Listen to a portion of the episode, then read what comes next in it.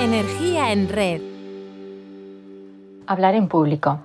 Muchos de nosotros tenemos que hacer presentaciones y nos sentimos ansiosos o estresados cuando nos lo proponen, en los días previos y no digamos justo antes. Es algo tan común que incluso tiene nombre, glosofobia. Según varios estudios científicos, es una patología que sufre la mayoría de la población, que provoca miedo e incluso pánico cuando se tiene que hablar en público. Emerson padre del trascendentalismo, decía que todo gran orador fue un mal orador en sus inicios. Seguro que estás pensando que lo tuyo es un caso imposible, pero ya te digo yo que no.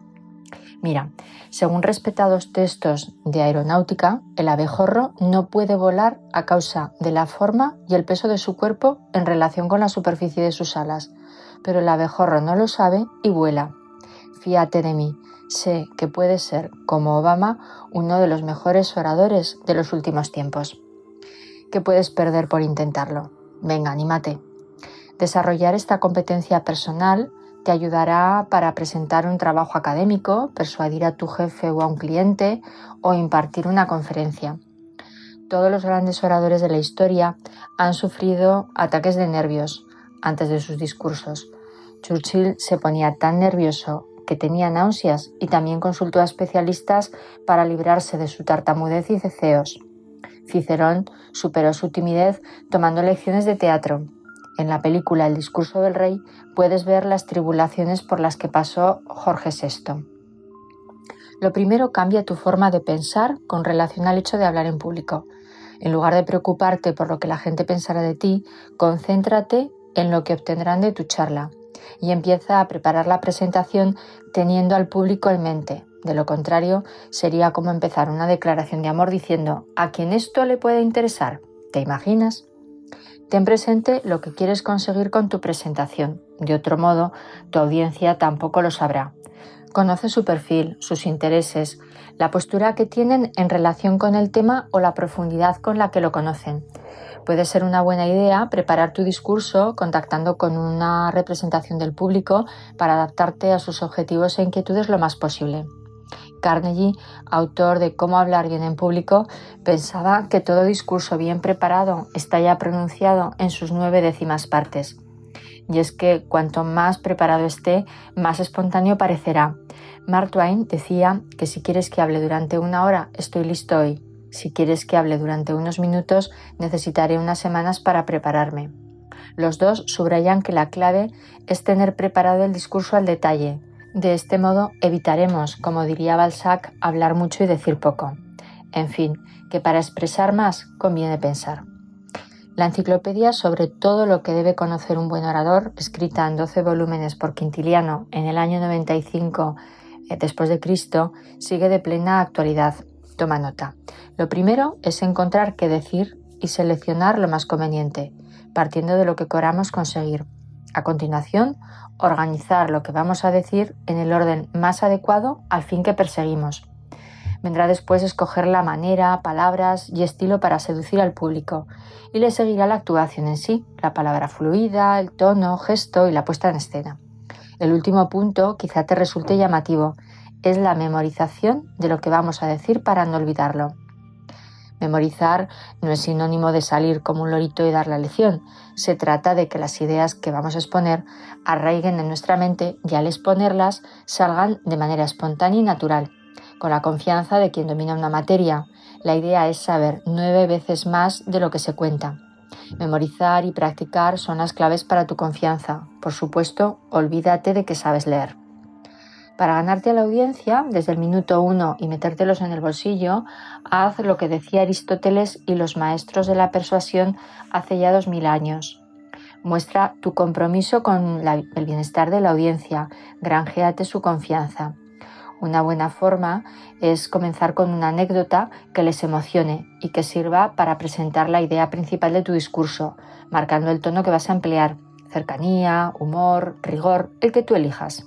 Un psicólogo que tenía que hablar de humildad comenzó su charla contando que en una ocasión Albert Einstein iba camino de una conferencia quejándose de lo aburrido y rutinario que se le hacía contar siempre lo mismo. En el camino, su chofer le manifestó que lo había escuchado con tanta frecuencia decir lo mismo sobre la teoría de la relatividad que él sería capaz de ofrecer la charla. Einstein lo miró con sorpresa y le propuso que se disfrazara de él y que se sentaría a escucharlo haciéndose pasar por el chofer, a ver si era verdad que podía ofrecer la conferencia. Cerraron el trato y ahí que se lanzó el chofer. Después de desarrollar varios pormenores sobre la teoría de la relatividad, llegó el momento en el que el público tenía la oportunidad de formular sus preguntas. Alguien se levantó de su asiento y presentó una inquietud que no estaba en los planes del charlista, el chofer, ya sabes. Él eh, se sintió impotente y al no poder responder, pues apeló a una maniobra bastante hábil. Esta pregunta que usted formula, contestó, es tan simple que hasta mi chofer sería capaz de responderla y le dio la palabra al verdadero Einstein. Quédate con la idea de llamar la atención del público desde las dos primeras frases. Puedes contarles alguna historia personal mostrando tu lado humano, compasión y entusiasmo. Mójate, emocionalos, recordarán lo que les haga sentir. Visto el comienzo, pasemos a la presentación del mensaje de nuestra intervención.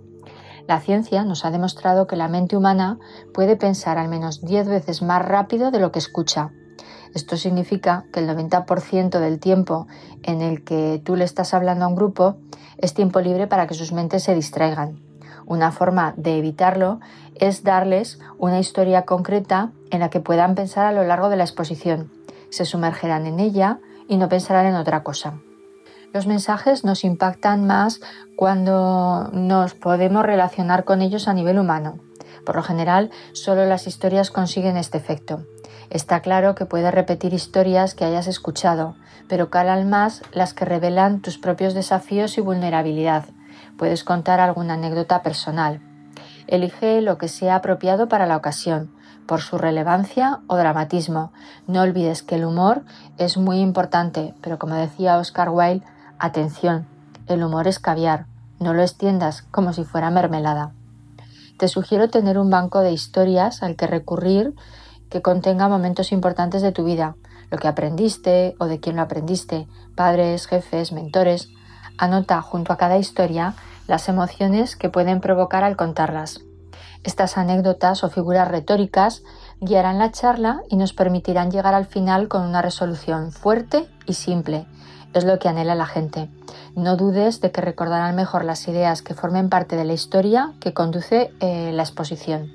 Y hablando de ideas, Céntrate en dos o tres, y mejor si es solo una. Piensa que la audiencia solo recordará el 20% de nuestra exposición y olvidará el 80% restante, como explica la teoría del iceberg de Ernest Hemingway. Y centrados en la idea que queremos compartir, debemos explicarnos de manera breve, sencilla y clara. Esto nos dará credibilidad.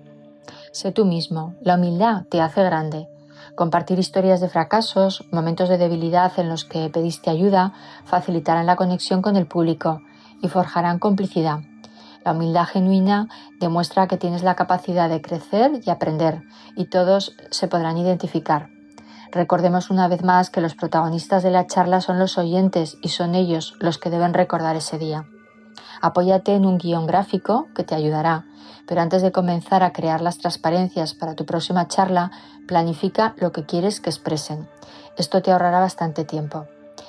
Dibuja, por ejemplo, representaciones de tus ideas en pequeñas notas adhesivas que te obligarán a ser concreto y a utilizar palabras e imágenes sencillas y precisas. Limítate a una idea por transparencia. Según avances en la presentación, podrás decir de inmediato qué conceptos son torpes o demasiado complejos. Elimínalos y piensa en comunicar esos mensajes con mayor claridad. Tu soporte visual no debe contener el texto de lo que tú cuentas. Crea imágenes que den soporte a lo que dices y hazlo de manera creativa. Cuanto más inusual sea la metáfora que emplees, más se destacará en la mente del público.